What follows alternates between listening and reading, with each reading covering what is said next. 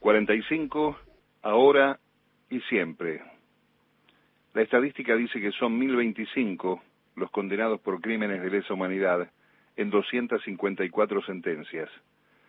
Desde la derogación de las leyes del perdón, un total de 3.490 personas fueron investigadas y solo la cuarta parte se halla privada de la libertad, en su mayor parte en arresto domiciliario. Hay 21 juicios en curso y otros 73 aguardan fecha de inicio de debate y la Procuraduría de Crímenes contra la Humanidad señala que existen 626 causas en todo el país en las que se investigan los delitos del terrorismo de Estado. Entre febrero y marzo de este año se iniciaron los debates de cinco causas y en abril se espera el inicio de otra y desde luego la crisis sanitaria ha influido en la continuidad de los juicios, pero en los primeros dos meses del año ya se inició la misma cantidad que en todo 2020. Son datos estadísticos cerrados el 16 de marzo. Los condenados y condenadas por estos crímenes desde 2006, cuando se celebraron los dos primeros procesos orales y públicos, tras la declaración de inconstitucionalidad y nulidad de las leyes de punto final o evidencia de vida, y a lo largo del proceso de verdad y justicia fallecieron 715 personas antes de que se les dictara la sentencia y hay 29 prófugos y casi el 50% de los condenados cumple arresto domiciliario. Analizado por tramos, la Procuraduría estableció que en promedio transcurren cinco meses entre el requerimiento de elevación a juicio y la clausura de la instrucción, dos años y cuatro meses desde la elevación a juicio hasta el veredicto y tres años y siete meses entre la sentencia y el fallo del último recurso ante la Corte Suprema. Son otros números, los de la justicia, que parece recuperar fuerzas en un proceso democrático distinto y en causas que por alguna razón no suelen aparecer en los medios, a pesar de que casi todos los días hay audiencias y gestiones en los distintos juzgados federales. El unificado por delitos cometidos en los ex centros clandestinos de detención, el infierno, Pozo de Banfield y Pozo de Quilmes, el de los 28 empresarios secuestrados en San Martín, los de Bahía Blanca, Mar del Plata, y las imputaciones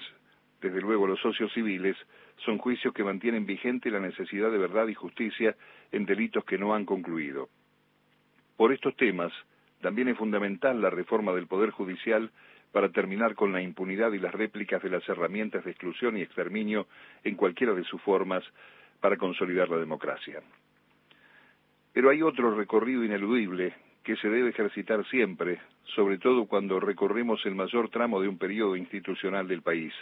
el punto de partida y el costo doloroso de la libertad y la democracia. Pero el repaso del mal, como compromiso de la memoria, cuando uno salió más o menos indemne de aquella noche oscura, resulta mucho más fácil, porque no hubo que reconstruir la identidad viéndose reflejado en algunas fotos amarillentas y el relato incompleto de los desconocidos que quedaron buscándote incansablemente hasta que se revelan los lazos hasta allí invisibles los nietos y nietas, ya grandes y hasta abuelos también, expresión infame del siniestro plan de exterminio, son ya delegados directos de la dignidad y emblema de la transferencia que permite seguir hasta el último día buscando justicia. Es otro 24 raro con algunas caravanas de autos y añorando los regresos multitudinarios a las plazas, a las calles. Tal vez cuando se junten miles de vacunados, viejos y nuevos, una buena forma de celebrar la gambeta a la pandemia sería llenar la plaza conmemorando el emblema de las madres con un pañuelazo real, sin descartar que ellas,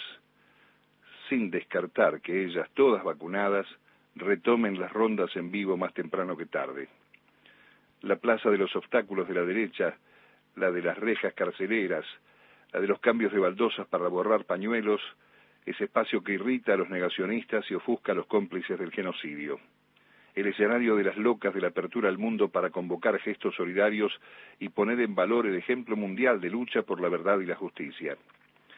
Sitio emblemático donde aquellas mujeres que cuando tenían alrededor de 40 años